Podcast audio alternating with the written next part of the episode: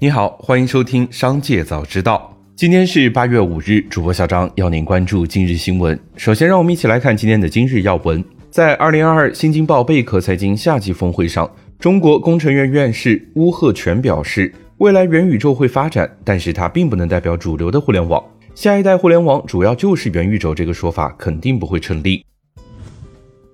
八月三日，在二零二二亚布力中国企业家论坛中，俞敏洪表示，新东方为退学费和支付员工遣散费花了近两百亿。他称，做人也好，做事也好，一定要有底线价值思维，不要坑蒙拐骗，欺瞒老百姓，有失诚信。此外，他表示，允许东方甄选亏损五年，每年亏损一个亿都没有问题。对整个新东方从来没有要求过年收入、年利润达到多少，只要求卖的产品是实实在在的好产品，为老百姓提供实实在在的服务。至于以后 GMV 到底什么时候能起来，他并不在乎。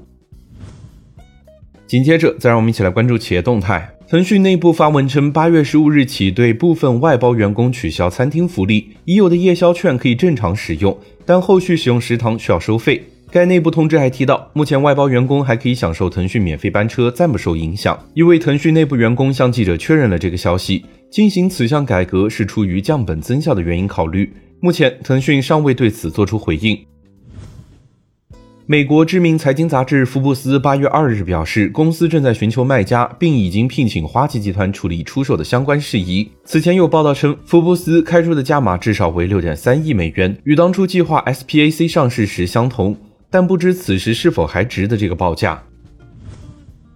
近日，比亚迪电子旗下全资子公司比亚迪精密制造有限公司获得了由国家烟草专卖局颁发的电子烟生产许可。比亚迪电子表示，目前比亚迪电子已经完成了全系电子雾化系列产品的专利布局和自动化生产线的投建，充分整合自有的新型材料研发、精密模具、产品设计和开发，以及智能制造等全方位能力。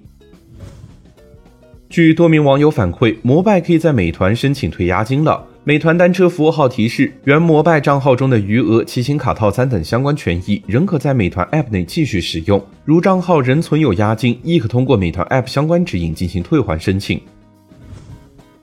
近日，北京时间接速即办平台收到了大兴区庞各庄多名农户的诉求，称自己种的瓜通过合作社代销的形式卖给了每日优先，但迟迟不给货款。记者随即前往庞各庄与农户及合作社经理了解详细情况。据悉，每日优先共拖欠合作社人民币一百七十五万余元，但项目相关负责人员均被裁员。此外，记者从诉求人加入的五百人催款群中了解到，还有上百个供应商同样被拖欠货款，累计金额达到了两亿五千五百万余元。截至目前，每日优先对于欠款问题仍未作出回应。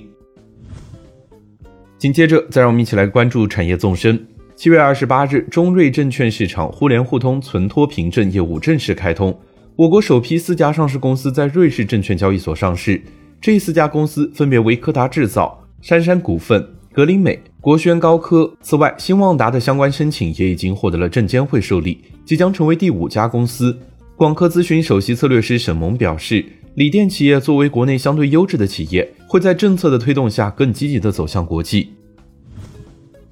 随着房地产步入下行周期，我国居民的资产配置结构将发生巨大变化，以房地产为主的资产配置转化为金融资产为主。目前，居民家中的资产配置结构中，房地产占比超过百分之六十以上，但金融资产占比很低。尽管我国住户银行储蓄余额已经超过了一百万亿元，仅今年上半年就增加了十万多亿元。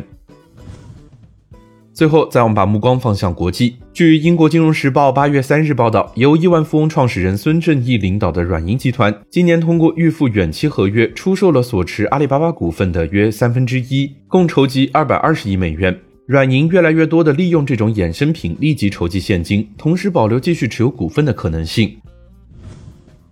据《华尔街日报》八月三日报道，流媒体巨头奈飞私下向投资者和广告商透露，拟推出付费广告业务。每条广告获得一千次浏览，广告商需支付八十美元。一直坚称对广告说不的奈飞，在经历了一季度付费用户大幅度流失后，于五月宣布开始推出带有广告的低价订阅服务。奈飞并未透露该服务的具体收费，预计价格将会低于九点九九美元，而这也是目前最便宜的基础订阅价格。以上就是今天商界早知道的全部内容，感谢收听，明日再会。